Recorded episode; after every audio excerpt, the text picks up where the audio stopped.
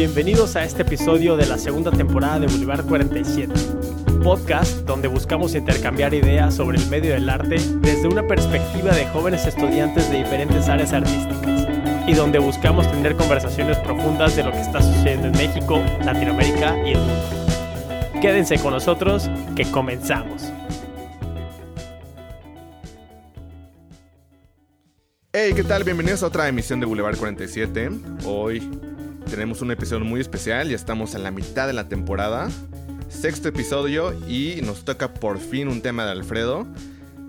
Entonces, pues qué mejor para introducir el tema que Alfredo. Adelante, hermano.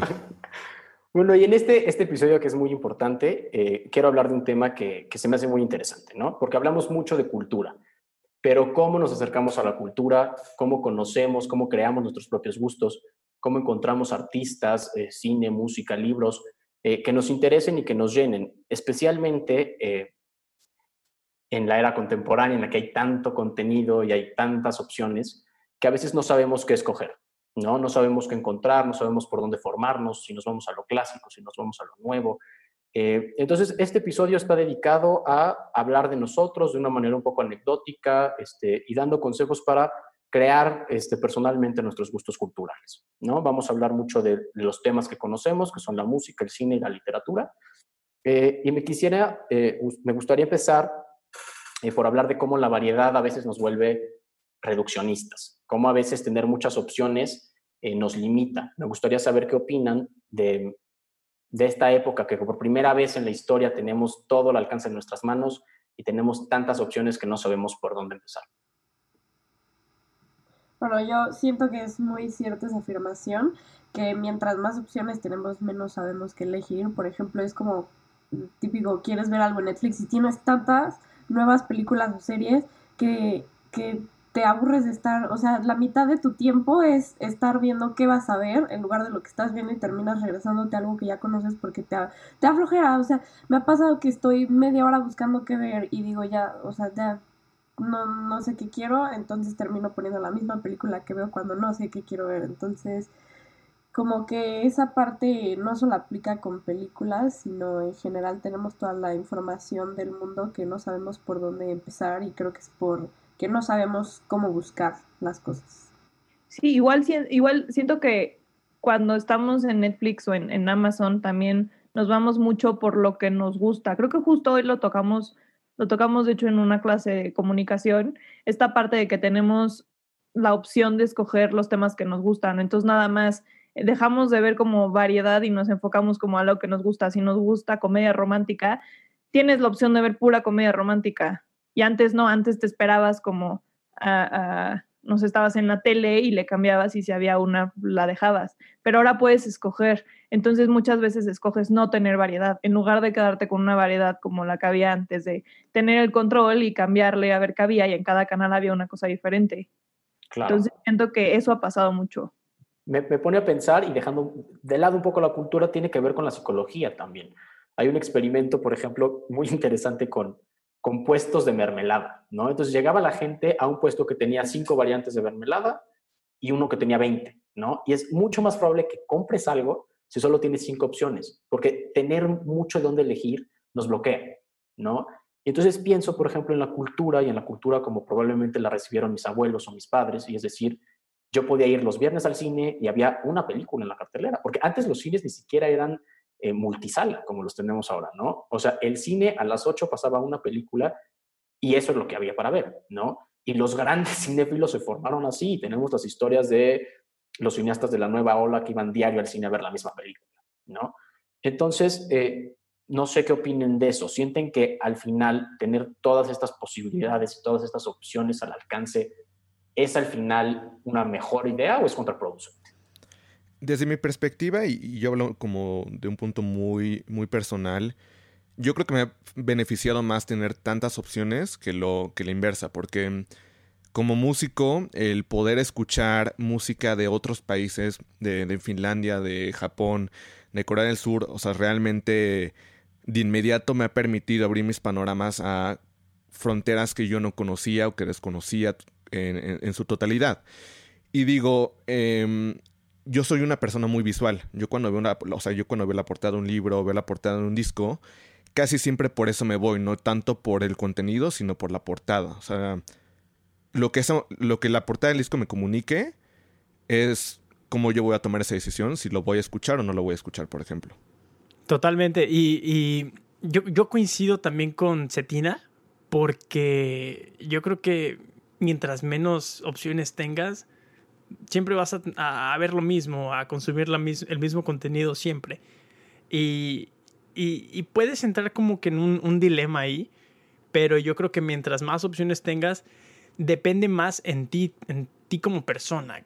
O sea, si quieres ir más allá de los límites, eh, a lo mejor lo que escuchas convencionalmente, creo que depende más de ti en conocer eh, otras culturas, ¿no? En, otras partes del mundo, conocer escritores de, de, Asia, escritores de Europa, este, poetas de América Latina, no sé, de, de distintos, eh, de distintas partes del mundo, pero así también como distintas artes.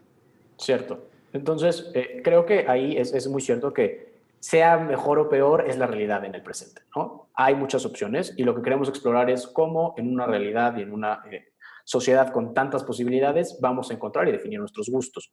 Y para empezar me gustaría hablar de entonces los cánones, lo que se ha impuesto como eh, la norma, lo esencial, ¿no?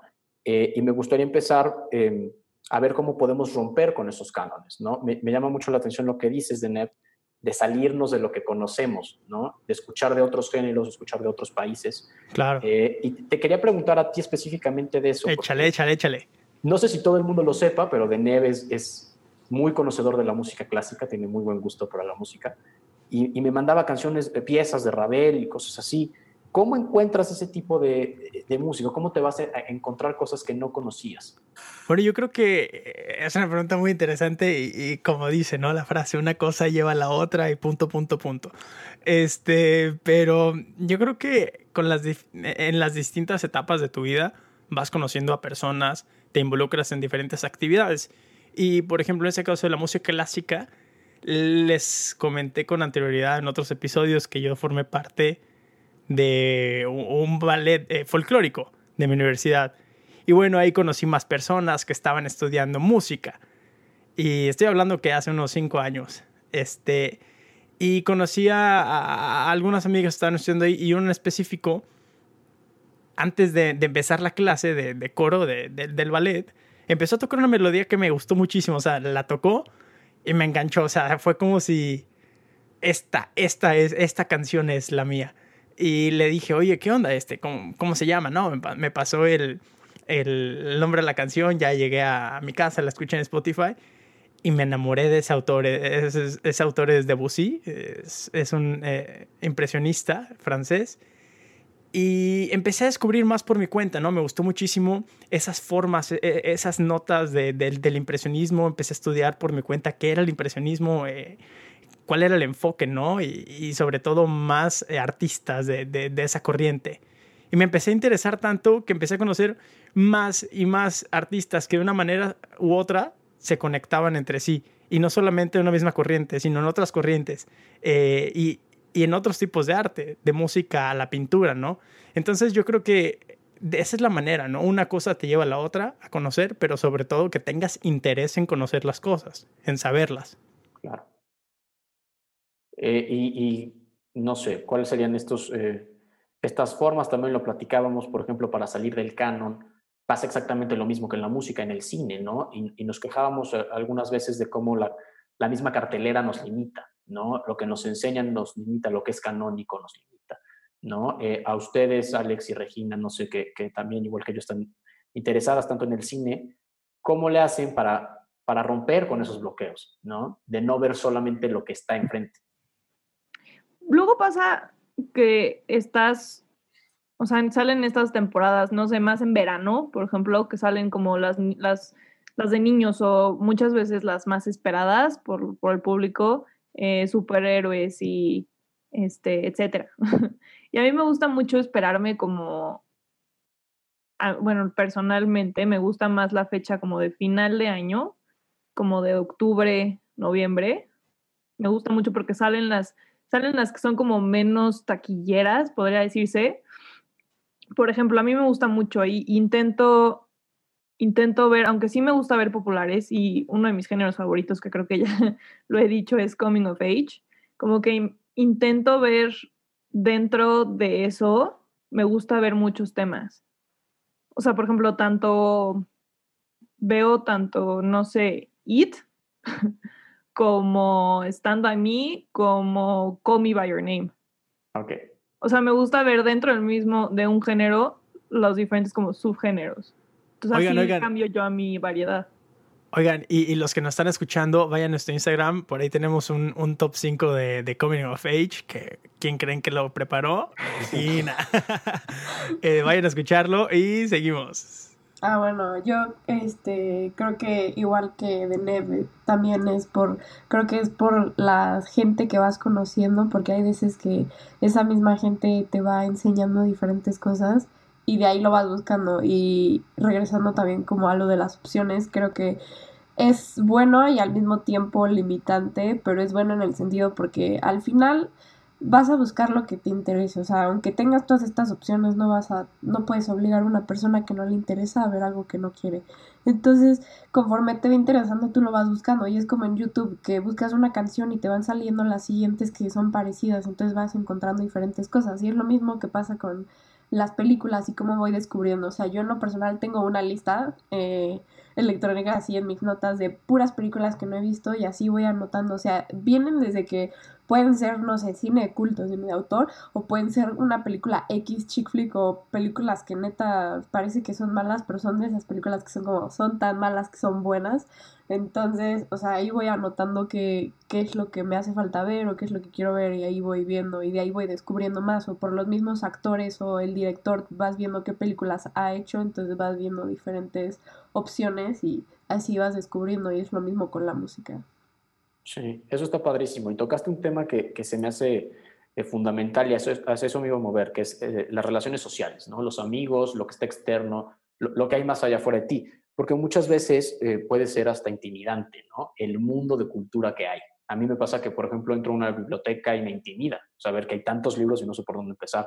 Entonces, a veces los amigos, los conocidos, hasta las redes sociales, todo eso que socialmente está allá afuera, nos ayuda mucho. Y pasa que no todos mis amigos son tan cinéfilos o no todos mis amigos leen o no todos mis amigos son súper este, melómanos, ¿no? Pero todos saben un poquito de algo, todos te recomiendan algo de música, algo de cine.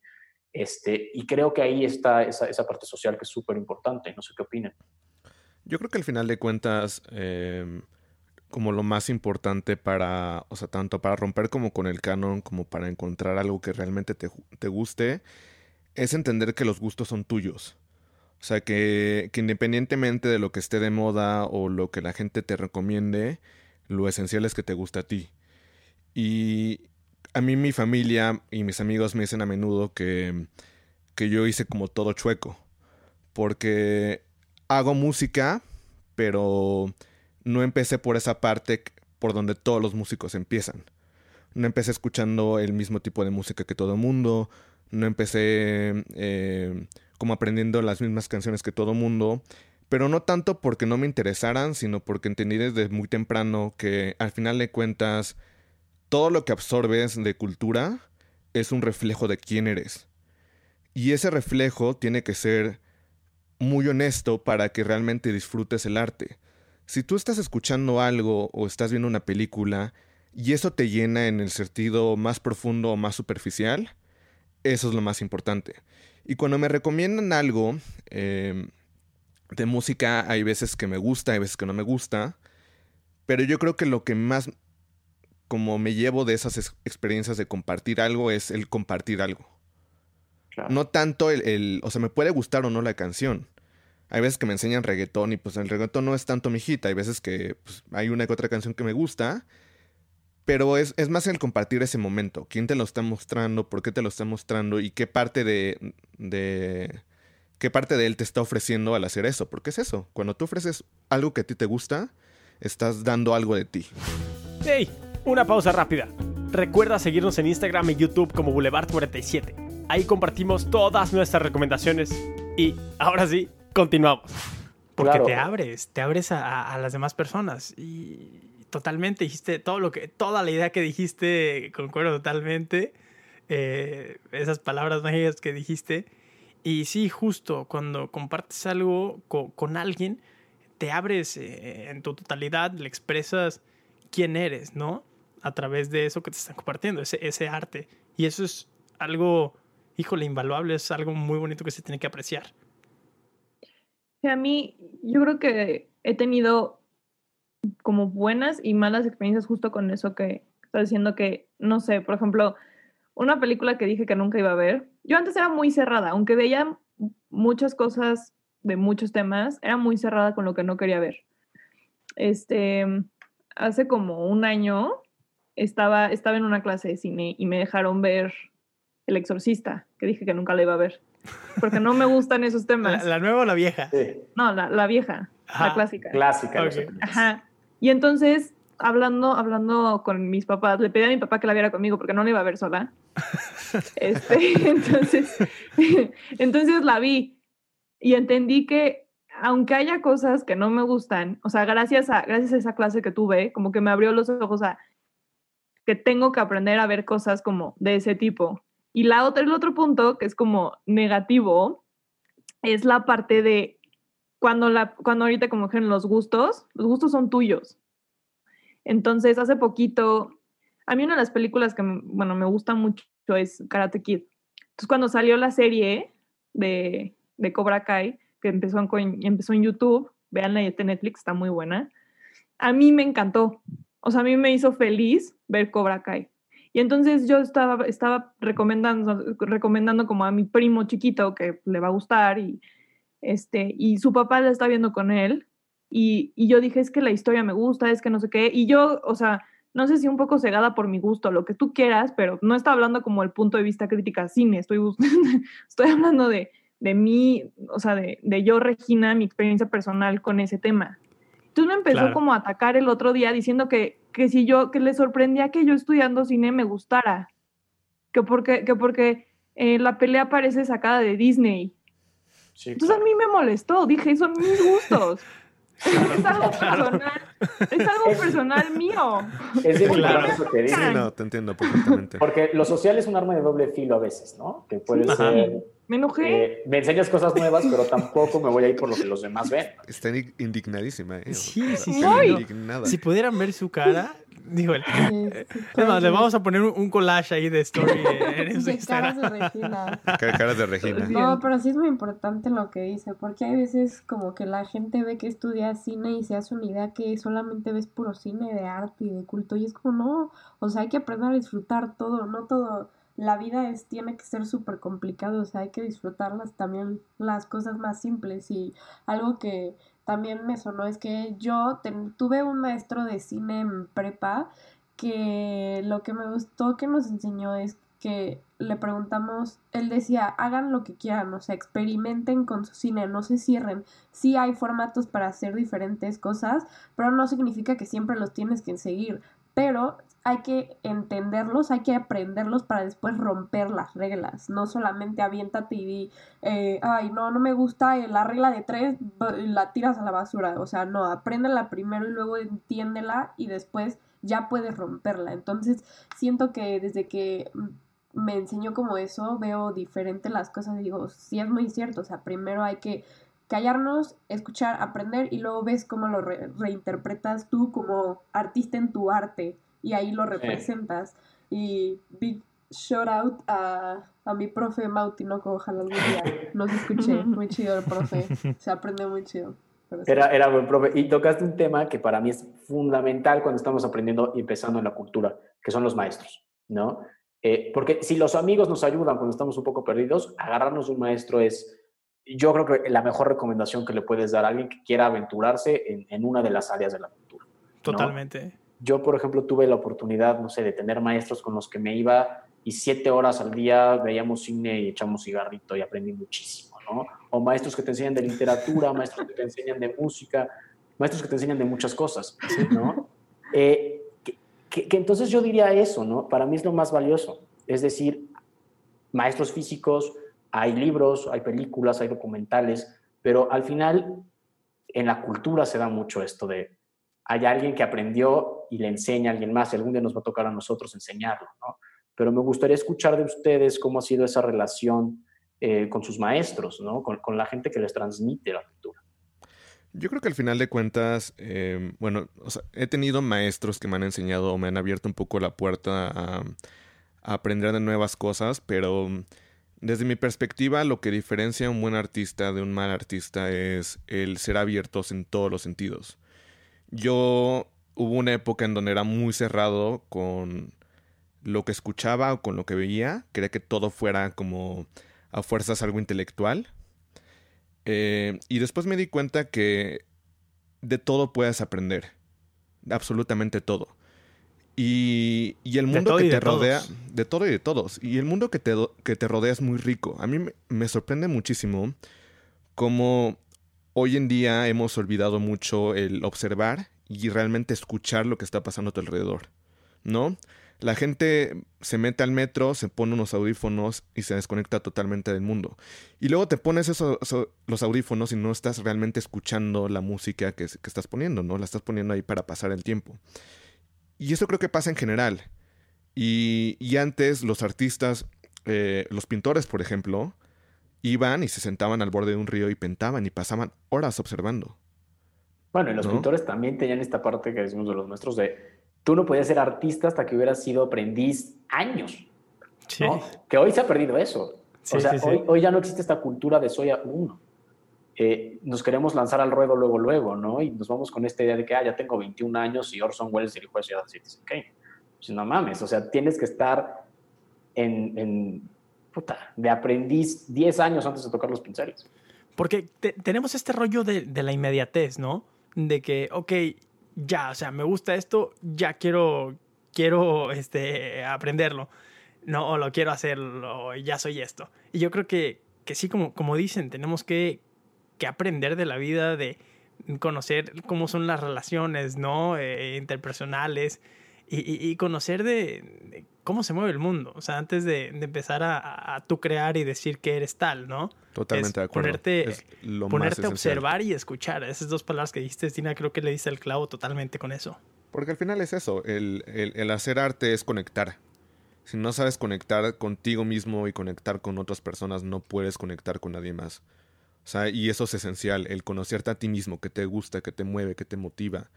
Y, y, yo realmente las relaciones que veo que tengo con maestros no las veo tanto de que ellos me enseñen cómo hacer las cosas. Creo que el arte no puede ser transmitido de esa forma, no son como las matemáticas, ¿no? Que te pueden decir con esta forma la resuelves esto y listo. Pero creo que es más un tema de conversaciones, ¿no? O sea, de, de entenderte con otra persona, de dialogar con otra persona, de ver que lo motiva y entender de dónde viene ese arte. Si no eres capaz de ver eso en el arte de otras personas, no eres un artista. ¡Corte! Bueno, en realidad no es corte, pero te recordamos seguirnos en nuestras redes sociales como Boulevard47. Ahora sí, continuamos. Eh, igual metiendo como lo que estabas preguntando a los maestros, creo que también eh, nosotros como personas, artistas, debemos de tener como la mente crítica para saber qué tomar y qué dejar, porque sí aprendes todo, pero tienes que saber qué es lo que te llevas y qué es lo que no. Y yo he tenido, o todavía me falta carrera, ¿no? Pero en prepa y así, en los maestros que me ha tocado, eh, sí he diferenciado a dos maestros totalmente, que uno es el que les dije que así, que te dice, aprenden las reglas, pero también desobedécelas ya que las aprendiste porque el cine no tiene que ser solamente un formato y es por eso que se repiten demasiadas historias. Y había otro que sí nos, ense que nos enseñaba así, todo tiene que ser de tal forma, entonces es como, ok, sí, gracias, entiendo esta parte, pero no significa que, que entonces para qué estoy haciendo esto si, si no le voy a poner creatividad y tengo que copiar el formato de todos, o sea, como que es esa parte de aprender eso, pero dejar la parte que no me está sirviendo, que sé que tal vez yo no lo pienso aplicar de esa forma. A mí claro, maestro que, que, que, me, que, me, que me marcó mucho fue en prepa igual, que fue de, era de filosofía, lo tuve, lo tuve toda prepa, y a mí algo que me, que me marcó mucho fue que, o sea, que como que se interesaba mucho por lo que tú querías hacer y era como muy cercano y cumplía mucho, bueno, a mí se me hace que cumplía mucho con este rol de maestro que se tenía como antes, que es alguien cercano que te acompaña mientras como creces, mientras aprendes. Entonces a mí, a mí, me, a mí me marcó mucho él y, y en sus clases que aprendíamos en banquetes. Como Platón. Ajá, exacto. De, de, hecho, era, de él era banquete platónico. Una vez hablamos del amor, una vez hablamos del feminismo, una vez hablamos de, de, de, lo que sea, pero aprendíamos en banquetes. Entonces, a mí, a, mí me, a mí me marcó muchísimo y me prestó muchísimos libros de, de como la filosofía del cine y todo eso. Entonces, a mí, a mí ese maestro, la verdad es que es, me ha marcado amor. muchísimo. Sí, Listo. a los maestros hay que por, quererlos mucho. No perdón por alargar este ratito. Pero me gustó mucho eso que dijeron, porque está la responsabilidad del maestro, pero al final lo que creo que quedó claro en lo que dijeron todos es que al final la responsabilidad es individual, ¿no? De tomar lo que me sirve y dejar pasar lo que no. Y entonces quería hablar un poco de eso para, para cerrar con estas herramientas, ¿no? Eh, al final del día lo más importante es tu intuición y tu propio camino. Hay esta frase eh, al principio de Demian de Gese que me raya, que dice, fui un buscador y lo sigo siendo, pero ya no busco en las estrellas ni en los libros, sino que escucho los mensajes susurrados por mi propia sangre. Y dices, no mames.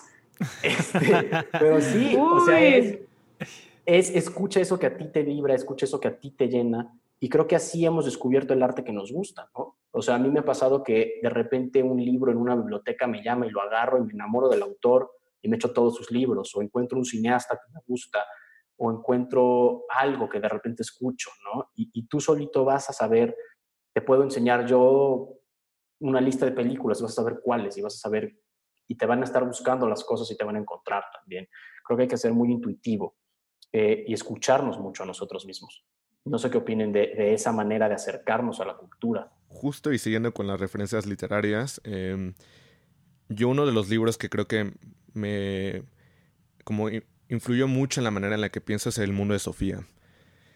Y hay una frase en donde eh, Sofía compara, bueno, el filósofo que, que, está hablando con Sofía le dice, mira, los filósofos, imagina que, son, que tenemos un perro y los filósofos son las pulgas, ¿no? Entonces hay un mundo exterior que tú no conoces, o sea, que, que tú como una pulga no puedes ver, porque estás rodeado por el pelo del perro. Los filósofos lo que hacen es brincar y ver un poco hacia el mundo exterior. ¿No? Y realmente un, una... Yo creo que algo que los niños te pueden enseñar y que es algo que yo siempre intento tener presente es que cuando crecemos y nos volvemos adultos asumimos que todo tiene un porqué y tiene, todo tiene un sentido, ¿no? Nunca nos preguntamos cosas tan banales como por qué una mosca puede volar, ¿no? Una cosa tan chiquita puede volar y por qué nosotros no. Y yo creo que es parte esencial de la, intuición es eso, o sea, que realmente seas curioso, que esa curiosidad que tienes no la, no la mates. Cuando tú matas a tu niño interior y dejas de, de preguntarte el por qué, de, de, realmente moverte nada más por, o sea, por el placer de moverte, ¿no? De comer, de, reír, de, de disfrutar algo, es cuando ya te perdimos. Y, y, y yo creo que es esencial para cualquier artista moverse con el corazón y, y por la intuición. Claro, a mí se me hizo hermoso eso que dijiste. Eh, alguna vez les platiqué de, del teatrero de Peter Brook.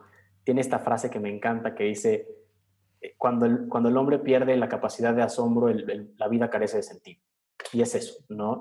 Creo que, creo que tenemos en común nosotros que desde siempre nos ha llamado el arte, desde siempre hemos sido muy curiosos y creo que es un factor común con los artistas, ¿no? Eh, ese niño interno ahí sigue, esa curiosidad ahí sigue, ¿no?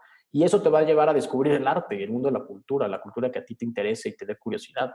Eh, no le tienes que preguntar a nadie, ¿no? Y no tienes que seguir el canon de los mil y un películas que tienes que ver antes de morir, porque chances son mil y un películas para cada quien.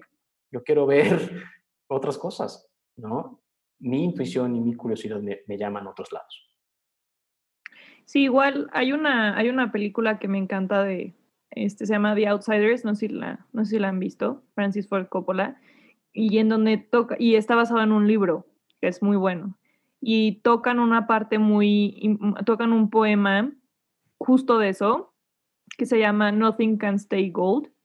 Y entonces la interpretación que le da el, el, el personaje es esta parte igual de cuando creces, pierdes esta, esto, este, no sé, esta aura dorada que tienen las cosas cuando eres niño, que cuando las ves por primera vez. Entonces, este, a mí me, me gustó muchísimo ese, ese, esa interpretación y aparte es, están viendo un atardecer y todo y al final le pide a los demás que vean un, un amanecer o un atardecer para que sientan ese, para que vean e, e, eso dorado, para que lo sientan otra vez, se sientan como niños. Claro. Entonces a mí, a mí me gustó mucho y siento que, que es eso lo que tenemos que hacer. Tenemos que ver todo como un nuevo amanecer, como un nuevo atardecer. Entonces, por eso, Y ya para cerrar esta emisión, eh, me gustaría decir una, una frase de Gese. Bueno, no tal como frase, no, no las memorizo como Alfredo. Eh, La recita, ¿eh? la frase la recita. Está cañón esa habilidad ¿eh? que acompaña. tienes. Me Es acompaña que con esa conquista, conquista a sus chiqui babies con eso. Oye, le faltó decir a Alfredo, hoy eh, viene en la página 274. Capítulo, En el capítulo 3. No, te de- dije, te dije, en la primera página de Demian, ahí dice. Pero ahora sí, ya, ya para cerrar, eh, algo que me, me encanta de Siddhartha, eh, que es también un libro de Gese, es que hay una parte en donde el personaje principal conoce al Buda, ¿no? Y tienen una plática muy profunda. Y entonces Siddhartha le dice al Buda, eh, me siento perdido porque no sé qué camino, o sea, qué camino tomar para la iluminación. Y, y quiero seguirte a ti porque siento que tú ya tienes la respuesta. Y el Buda le dice, no me sigas a mí. O sea, yo encontré mi camino y todos los que me están siguiendo están siguiendo mi camino. Pero eso no los va a llevar a la iluminación, no los va a llevar a ningún lado porque es mi camino.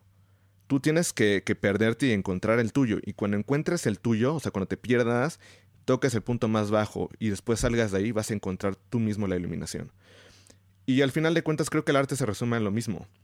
No es una cuestión tanto de seguir a tus ídolos o seguir a la gente que te gusta, es una cuestión de seguir quién eres. Punto y, final. Cuando Punto. empiezas a rebuscar de que quiero parecerme al bajista de los Red Chili Peppers, o sea, como Tommy, Sí. Pierdes un poco tu esencia. Y el arte al final es eso, es quién eres. Bueno, y, y con eso dicho, un beso a Jesse donde sea que esté y un beso a ustedes. Gracias por escucharnos en esta edición. Nos vemos comentarios en- abajo, comentarios Así abajo. es. Los de. Alfredo. Abajo, Alex. Yo los leo. Los Ahora sí, nos Alfredo. vemos en la siguiente emisión. Chao, chao.